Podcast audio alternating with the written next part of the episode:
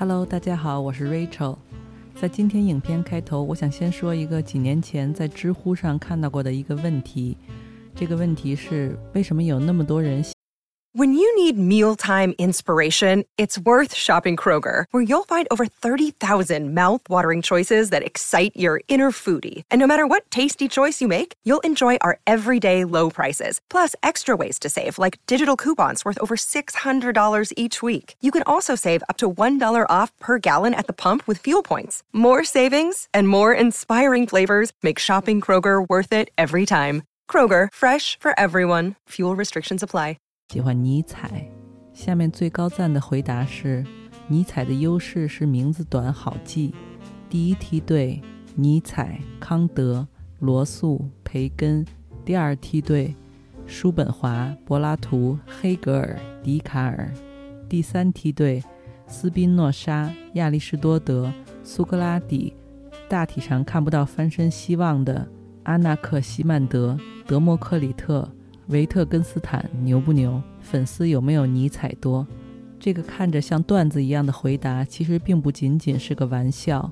很多时候，我们人生的运气，从投胎在谁家、出生在什么地点、起了个什么名字时，就决定了之后的走向。比如，数据表明，加拿大最受欢迎的运动冰球队每年报名的时间是一月一日。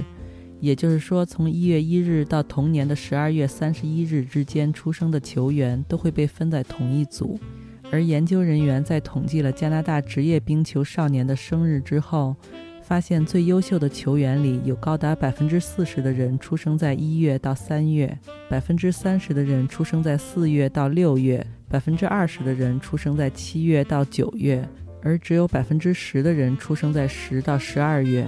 这并不是因为水瓶双鱼座比天蝎和射手座们更适合打冰球，而是因为一月一日出生的选手是在跟年纪比他小的队友争夺晋级权。在小朋友的青春期到来之前，将近十二个月的年龄差会使球员之间在生理成熟度上表现出巨大的差异，而年龄更大的孩子就会获得教练更多的关注与辅导，更容易进入职业青年队。从而获得更多的机遇和上升空间。类似的例子还有美国两位经济学家统计数据后发现，在美国同一个学校四年级的学生中，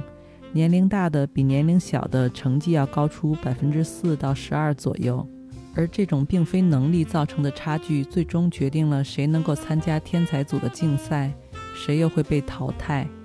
这两位经济学家随后又对美国在校大学生做调查。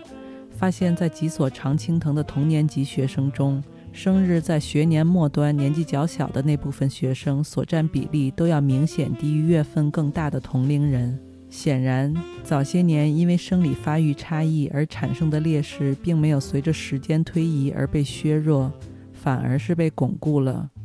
所以，对人的一生来说，在早期赢还是输在起跑线上，究竟对之后的发展有多大影响呢？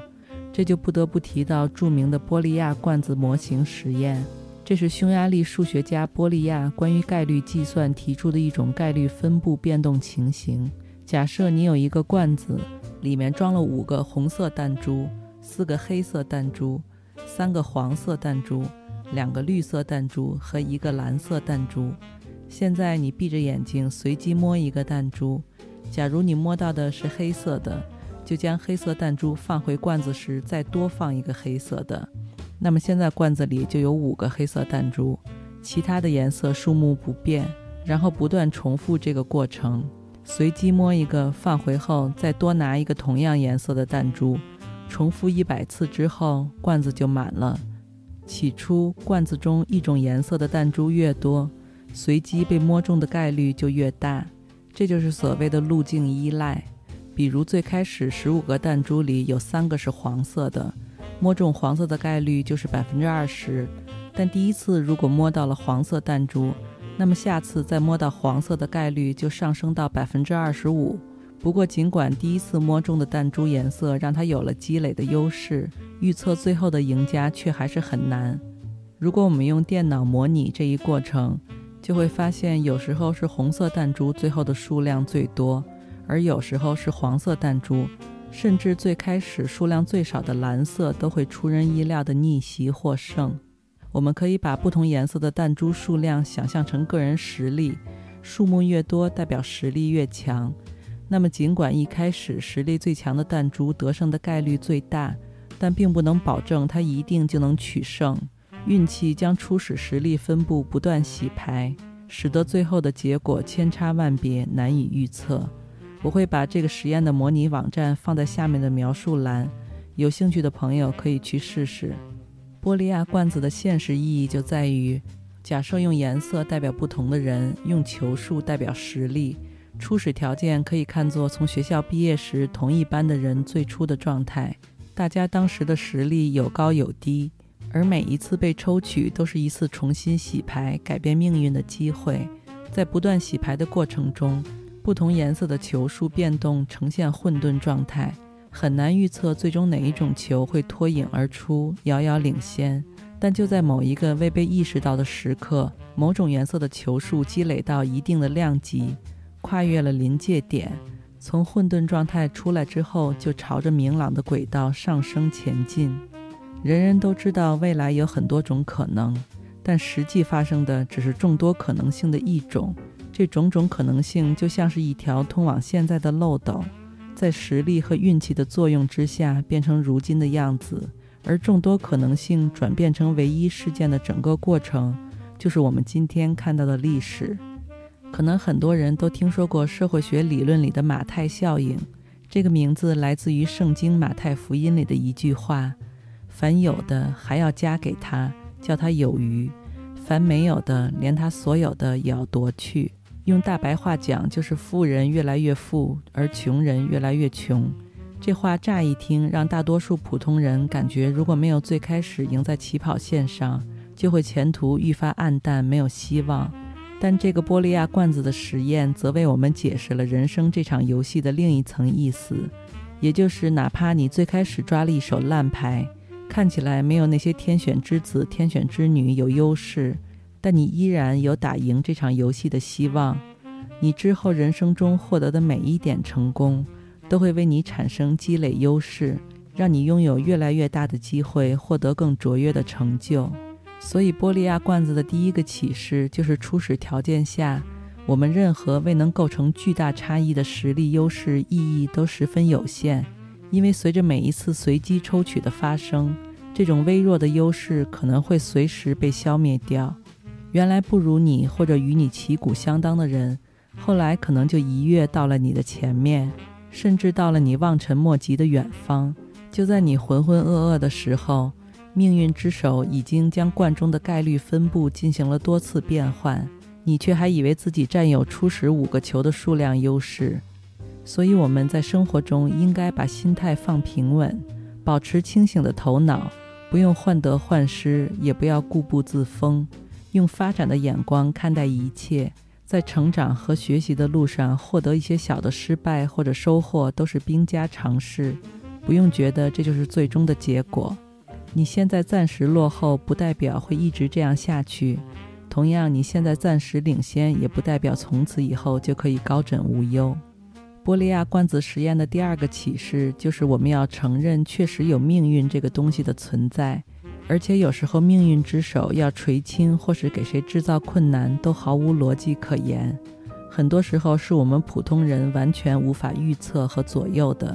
你不能假设初始的罐子里有五个红色小球，就认为自己肯定占有优势，以后的人生就一定会一帆风顺。因为游戏的整个过程永远是实力与运气相互缠绕。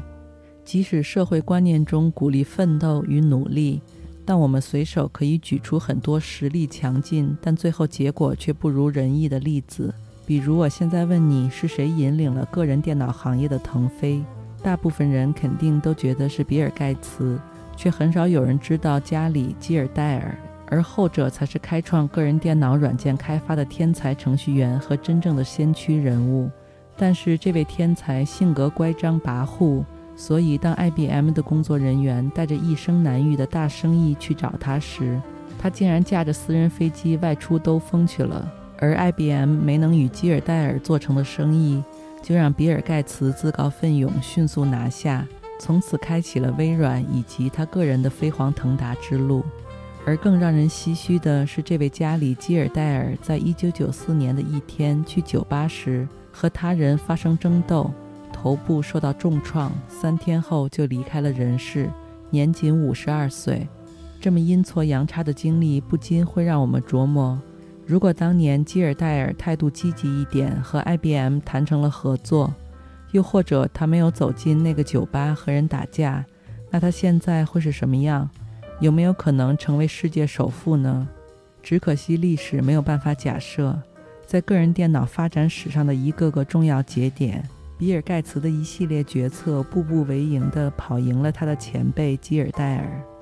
玻利亚罐子的第三个启示是，要构成球数巨大的差异，必须经过多次抽取，而非一次抽取过程就能决定。而在早期，由于罐中的球数有限。任何一个人的实力优势均未能大到足够终结罐中的混沌状态而进入临界点，也就是说，在前期始终存在机会，后来居上。现实中，命运之手表现出的抽取机会常常微弱到以至于看不见，但就是这种一次增加一个球的过程，才能导致最后决定性的跨越。所以，如果想让自己变得更幸运，我们要做的就是不断地参与新的游戏。增加洗牌的次数，才有翻盘的可能性。再说的通俗一点，就是要拓宽自己的知识领域。有机会就试着多去结识不一样的人，不要只把自己局限在某一场游戏里面。如果你只是执着于一件事或一个人，而放弃了其他各种可能性，就好比一辈子只玩了一局游戏，也就更容易心态失衡，没办法接受现实。而如果能用开放积极的心态，不断拓宽自己的可能性，像是发展新的兴趣爱好，尝试新的职业，练就新的技能，到新的地方去旅游，甚至生活，就是在用不同的方式增加游戏和洗牌的局数。即使你在某局游戏里落后了，也不会过分焦虑，重新开一局继续打，总会有新的希望。另外，我们的现实人生比玻利亚罐子实验更好的一点，就是在实验里，我们每拿出一个小球，才能放进去一个小球。但现实里，并没有任何人会阻止我们增加小球的数量。我们知道，小球数量就代表个人实力，也就是说，我们随时随地都可以随意为自己提高实力，没有上限。你想看多少本书，上多少门课程，多锻炼身体都是由你自己决定的，而你每一次为自己增加实力的小小举动，都会让命运女神之手在下一次深入罐子时更有可能选择你。关于如何正确看待实力、运气、努力与成功这几者的关系，写过《牛奶可乐经济学》的康奈尔大学经济学教授罗伯特·弗兰克在他的另一本书《成功与运气》里引用了这样一段话。也是《纽约时报》专栏作家大卫·布鲁克斯给一位热心读者的回信。怎么看待这个问题，其实取决于你是向前看还是向后看。你应该把自己当成未来成就的唯一创造者，以及对过往全部成就心怀感激的受益者。人生的每个阶段，你都应该思考自己的功劳有多大。当你计划未来时，你应该相信一切都在自己的掌控中。哪怕这只是一个幻觉，而当你回顾往事时，你应该意识到你的所得远远超过了你的应得。那么最后，我希望正在看这期影片的你能够记住，实现任何人生理想最重要的，首先当然是保证身心健康，注意饮食，锻炼身体，保证睡眠，才能有时间和精力参与到更多更精彩的游戏当中。如果你现在正身处某场游戏里，暂时落后也不用焦虑，因为这世界上还有无数种游戏，无数把牌局等着你上桌。而相反，如果你在某些方面获得了出色的成绩，也请记住，这绝不仅仅是凭你个人的一己之力就能获得，而一定是享受了命运女神送给你的好运。那也希望你记得把这份好运用你力所能及的方式分享给身边的其他人。让别人也有机会体验到你所体验过的美好。感谢你收听今天的节目，我们下期再见。